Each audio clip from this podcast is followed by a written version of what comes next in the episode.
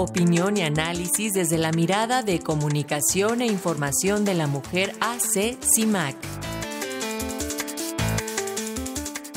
Y justamente como cada lunes les presentamos el comentario de comunicación e información de la mujer Asociación Civil CIMAC en voz de Sirenia Celestino, quien en esta ocasión nos hablará sobre el encuentro de comunicadoras en Buenos Aires, Argentina. Te escuchamos.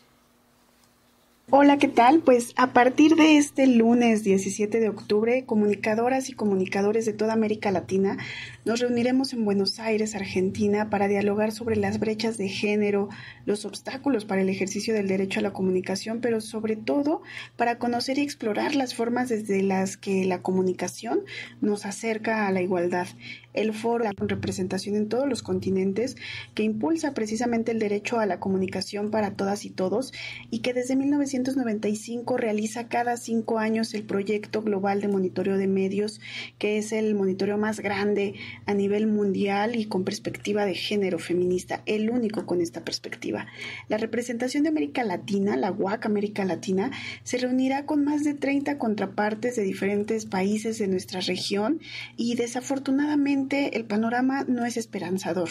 Las tendencias de la desigualdad en los medios se reproducen en el mundo y en toda nuestra región de América Latina. Las mujeres aparecemos en apenas 25 de cada 100 noticias y somos representadas cosificadas, reproduciendo estereotipos. En la radio, las mujeres tenemos apenas 20 minutos de cada hora al aire y las mujeres indígenas o con otras condiciones de vida son aún más invisibilizadas a la vez que los grupos contrarios a los derechos humanos de las mujeres ganan espacio mediático. La evidencia muestra que cuando una mujer es quien produce la noticia, el enfoque de la noticia cuestiona dos veces más los estereotipos de género y ofrece mayor información basada en los derechos humanos a pesar de este papel tan importante para transformar las narrativas mediáticas, las periodistas enfrentan violencias que obstaculizan el ejercicio de su profesión, enfrentan menos posibilidades para acceder a puestos de jefatura y direcciones en los medios, sus voces a menudo no son tomadas en cuenta,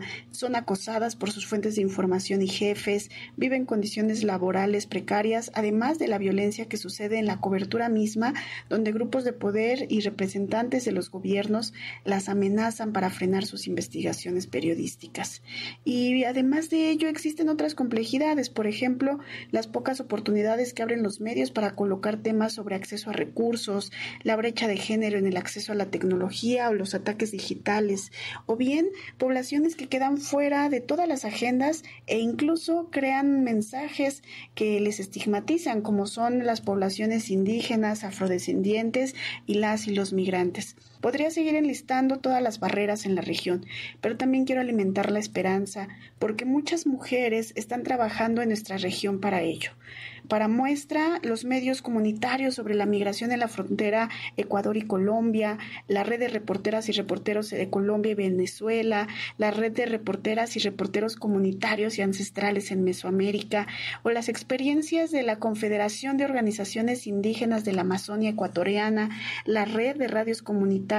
indígenas, garífunas, feministas en Honduras, las palabras y saberes construyendo la paz desde territorios indígenas en Colombia, la Red Centroamericana de Radios Comunitarias y los, y los comunicadores indígenas aymaras, construyendo la paz y descolonizando el conocimiento a través de la radio comunitaria en Bolivia. En México, Violeta Radio, la primera radio feminista y comunitaria que opera en la Ciudad de México, es muestra de estos esfuerzos para avanzar en la igualdad de género los medios de comunicación. Destacan otros trabajos como el Gama en Ecuador o periodismo feminista por un mundo mejor en Argentina, el periodismo de paz para las mujeres que impulsamos desde CIMAC Noticias en México, la Unión de Mujeres Aymaras por una comunicación indígena, autónoma, intercultural y enfocada en la naturaleza en el Perú, el tejido de radios indígenas comunitarias en el norte del Cauca, Colombia, y los esfuerzos desde la comunicación medioambiental,